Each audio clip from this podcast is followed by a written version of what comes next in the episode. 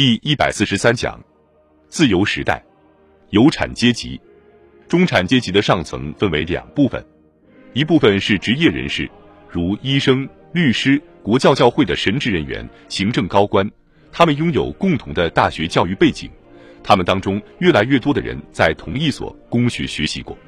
在许多城镇中。他们的生活比十九世纪上半叶更加离群所居，他们搬出了市中心，住进了位于郊区的更加气派的别墅中。这个阶层有送孩子上寄宿学校的习惯，这提高了该阶层的国家视野，并减弱了其成员的地域根源。拉格比公学的托马斯·阿诺德 （Thomas Arnold） 的精神得到了其继任者的诠释和修改，这种精神渗透了各行各业。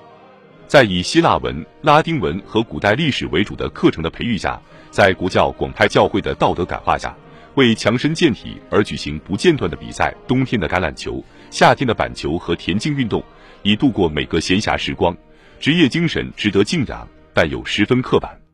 这个阶层越来越重视培养帝国的管理者，而忽略了一个工业国家的需要。从事制造业的中产阶级在某种程度上受此风气的影响。越来越多制造商没有将他们的孩子提早送入家族企业，而是让他们接受针对职业阶层的教育过程。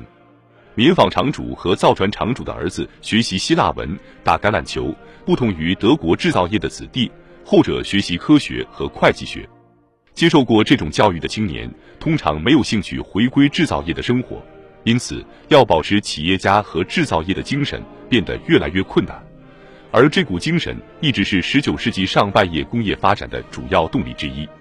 这些人发现商业比工业更适合他们的兴趣，于是他们进入了正在扩张的银行业，因为在这个行业，工厂车间的血汗以及劳资关系被简化成一列列数字。英国经济越来越依赖这批人的能力。大宗商品的贸易曾出现巨额逆差，一八五一年为两千七百万英镑，一九一一年为一点三四亿英镑。由于银行、保险、海运业的利润以及英国海外投资资金的收入等无形收益，这一逆差被扭转为总体顺差。服务业的收入，一八五一年为两千四百万英镑，一九一一年为一点五二亿英镑，和海外股息，一八五一年为一千二百万英镑，一九一一年为一点八八亿英镑，似乎已成为英国繁荣的重要因素。随之诞生的是一个中产阶级，其主要专长是管理金钱。而不是管理人或产品。英国经济社会生活中的这一重要发展，与制造业工业化的早期阶段一样，是计划外的，是早期工业化的自然产物。这体现在两个方面：随着世界工厂的产品出售到国外，其他经济体受到了刺激，迫切需要自己无法提供的资金。英国与这些经济体的竞争，以及十九世纪八十年代某些制造业部门的萧条，降低了英国制造业的利润率。因此，那只看不见的手让服务业的发展步上了正轨。同样，对服务业的发展趋势，既不能过分夸大，也不能过分强调其新颖性。土地、工业和商业的轻松融合，早就是一种公认的英国传统。这一传统没能让英国的贵族成为欧洲大陆式的特权阶层，并且为制造商提供了身份地位作为报偿。一些人获得了这种奖赏，另一些人。特别是不从国教者，却没有得到这一好处。制造业和制造商在英国仍然势力强大，但是他们并没有成为十九世纪上半叶人们所期望又畏惧的英国社会的权力上层或者中产阶级中的君主。部分是由于贵族在很大程度上通过吸纳制造商，从而抹平了其政治和社会影响。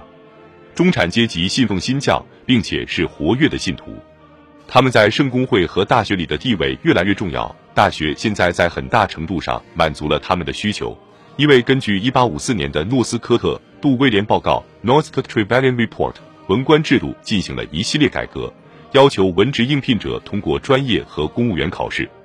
由于需要维护住房、支付仆人以及学校和大学的学费。从一八七零年代开始，就限制了中产阶级家庭的规模，也就是说，这早于工人阶级之间的相同现象。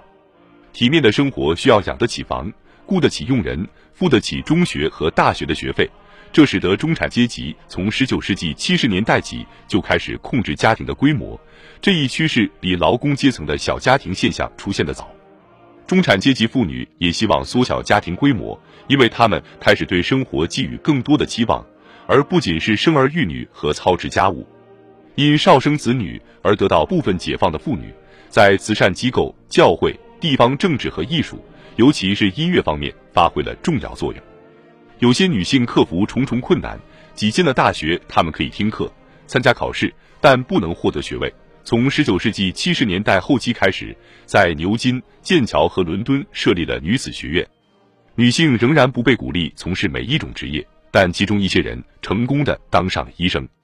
但是，最高级别的护理是女性最容易获得的职业。